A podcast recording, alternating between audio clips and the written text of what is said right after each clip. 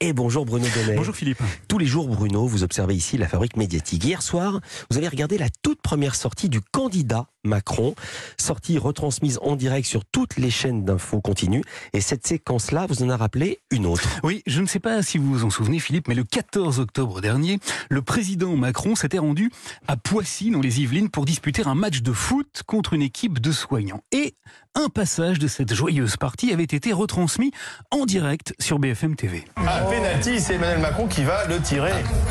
Alors là, grosse pression pour le président face au gardien euh, du CHU de Poissy. Le président de la République avait été victime d'un tacle, mes enfants. L'arbitre avait alors immédiatement sifflé un penalty et, devinez quoi?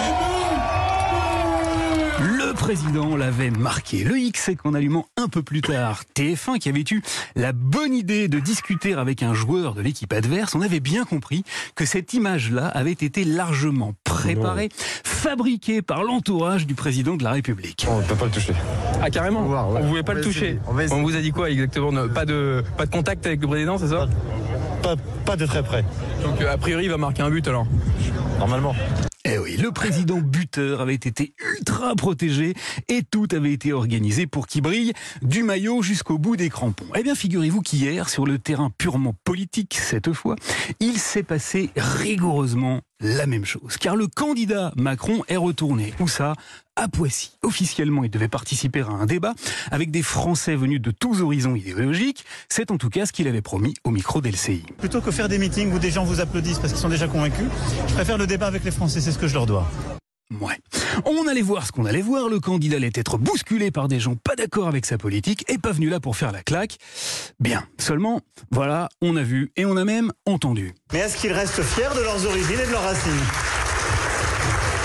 Clap, clap, clap. Le maire de Poissy, le train Macron compatible Karl Olive, a eu beau glisser en guise de préambule au candidat. Ici, vous avez la France qui va vous poser euh, des questions. On a surtout entendu hier soir une France qui était très largement favorable à Emmanuel Macron. La toute première question lui fut posée par le président de l'association sportive de la ville, qui n'a pas ménagé hein, sur la situation en Ukraine. Merci encore pour votre implication. Je pense que beaucoup d'Ukrainiens français sont très fiers de ce que vous faites. Voilà, prend toujours ça. Un deuxième participant lui a fait strictement aucun cadeau. Et enfin, si vous le permettez, je souhaiterais vous offrir un livre que j'ai découvert tout à fait par hasard. Sympa. Avant que la plus violente, une infirmière, ne lui jette au visage sa profonde désapprobation. Attention, éloignez les enfants du poste car les mots qui vont suivre sont extrêmement violents. Est-ce que je peux venir à côté de vous pour prendre une photo, s'il vous plaît? Bref, trêve de plaisanterie, vous l'avez compris, Philippe, le président candidat a été plus que ménagé hier soir. Pas de questions embarrassantes, pas de relance, pas de contradicteurs et surtout, c'est ce qui nous intéresse ici, pas de journaliste. C'est bien plus pratique pour aller droit au but et pour marquer les pénaux. Dans sa posture favorite, donc, bien au-dessus de la mêlée, Emmanuel Macron aura parlé seul, tout seul, un peu comme il l'avait fait pendant le fameux grand débat qui avait suivi l'épisode des Gilets jaunes. Alors après ces incalculables interventions solitaires en majesté, depuis l'Elysée pour évoquer le Covid ou l'Ukraine après sa vidéo, toujours seul façon série Netflix pour nous dire que oui, il sera bien candidat.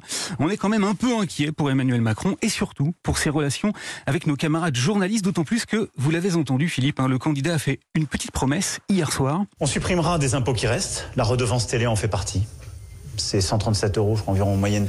Il supprimera la redevance s'il est réélu. Alors il avait déjà dit que le service public était la honte de la République.